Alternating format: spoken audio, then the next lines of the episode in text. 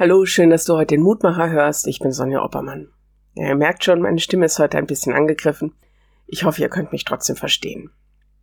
Ende des 18., Anfang des 19. Jahrhunderts entwickelten die Industrienationen Gasbeleuchtung. Ebenso die erste Kohlebogenlampe, elektrisches Licht, künstliches Licht. Es war die Zeit der Industrialisierung. Menschen arbeiteten lang und hart. Großer Fortschritt und großes Elend. Die Gesellschaft, das Leben überhaupt, hat sich dadurch extrem verändert. Nachtleben, nicht nur Nachtarbeit, wird jetzt möglich. Das ist natürlich was ganz anderes als die antiken Öllampen oder Kerzenleuchter des Mittelalters.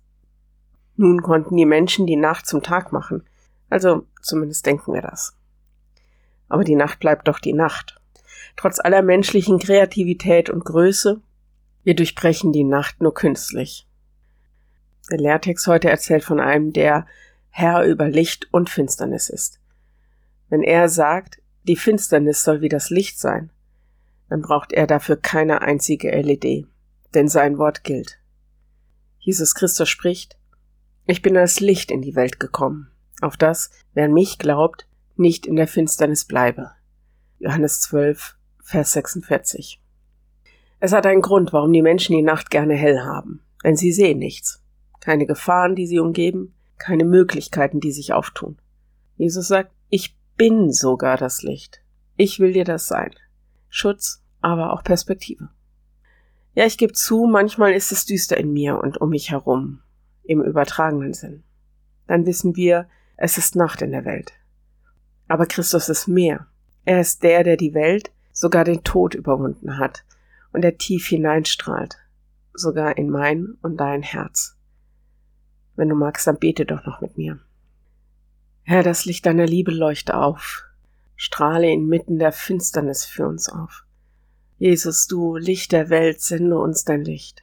Mach uns frei durch die Wahrheit, die jetzt anbricht. Sei mein Licht. Sei mein Licht. Jesus, dein Licht füllt dies Land mit des Vaters Ehre. Komm, Heiliger Geist, setz die Herzen in Brand. Fließ, Gnadenstrom, überflute das Land mit Liebe und sende dein Wort. Herr, dein Licht strahle auf. So bitten wir dich für alle, die Dunkelheit gerade erleben. Krieg, häusliche oder gesellschaftliche, politische Gewalt, Leid, Krankheit, Tod. Sei ihr Licht und lass uns leuchten. Amen. Morgen ein neuer Mutmacher. Bis dahin, bleib behütet. Tschüss.